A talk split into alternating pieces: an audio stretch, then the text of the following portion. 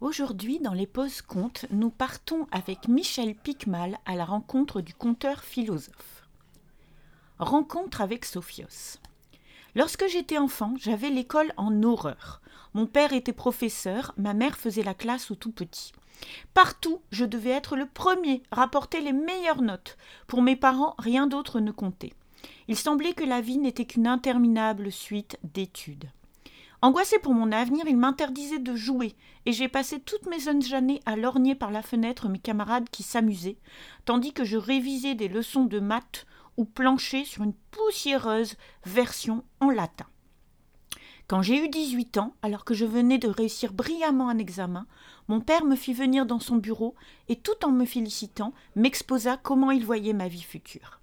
Il plaçait en moi ses plus beaux espoirs. Qui sait, Peut-être un jour je deviendrai professeur d'université. J'eus beau essayer d'argumenter, parler de ce dont moi je rêvais, mes passions, mes envies, euh, rien n'y fit. Il avait tout décidé, tout programmé à ma place. Aussi, le lendemain, au petit matin, j'empaquetai quelques affaires, laissai un mot tendre sur la table et pris la route. Vous ne pouvez pas imaginer le sentiment de liberté qui aussitôt m'envahit. J'avais l'impression qu'un grand vent d'air pur et frais pénétrait enfin mes poumons j'étais libre. Pour survivre, je fis durant toute une saison les travaux dans une ferme. Puis je gagnai le port le plus proche, où je m'engageai comme marin. Je vous passe les détails de cette vie-là, dure et exaltante à la fois, car ce n'est pas mon propos. Ce qui importe pour la suite de mon récit, c'est que mes voyages en mer me portèrent un jour sur une île au large de la Grèce. Comme j'étais fatigué de bourlinguer, je demandai au capitaine de me régler mon compte, de me donner mon argent, et j'allais passer quelques jours à dormir sur la plage. Nous étions au cœur de l'été. Il faisait beau et chaud. Il y avait une taverne toute, proche où manger. Je goûtais enfin mes premières vacances. Mais il n'était pas dit que j'étais né pour me reposer.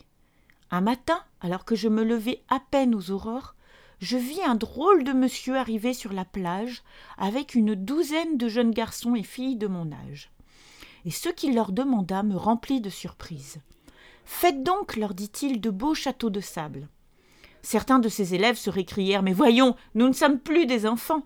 Mais bientôt la plupart s'exécutèrent, et ils se livrèrent à des compétitions acharnées pour bâtir les plus imposants châteaux, avec les plus belles tours, les donjons, les murailles des souterrains. Je les regardais faire amuser, puis je me pris au jeu, moi aussi, et je me mêlai à leur concours. À la nuit tombée, au moment de repartir, ce drôle de professeur que tous appelaient Sophios se tourna vers ses élèves et les interrogea sur le sens de ce qu'il leur avait demandé de faire. Ils réfléchirent un instant, puis d'une même voix s'écrièrent que l'homme sage devait retrouver l'enfant qui était en lui. Mais Sophios les fit se retourner. Un bateau venait d'entrer dans le port, et ils assistèrent impuissants au déferlement d'une grande vague qui détruisit toute leur belle création. Cette journée est le résumé de ce que sera votre vie, leur dit Sophios. Nous ne bâtissons jamais que sur du sable le temps se charge de jouer le rôle du flux et reflux des vagues. Je venais, presque par hasard, de recevoir ma première leçon de philosophie, une leçon d'un genre bien nouveau pour moi. Et sans trop savoir pourquoi, je suivis la petite troupe qui regagnait un vieux monastère désaffecté qui lui servait d'école. Là, contre quelques pièces, on me donna des affaires et on m'indiqua une toute petite chambre pour dormir. C'est ainsi que durant trois ans, je suivis les enseignements du plus étonnant des maîtres Sophios.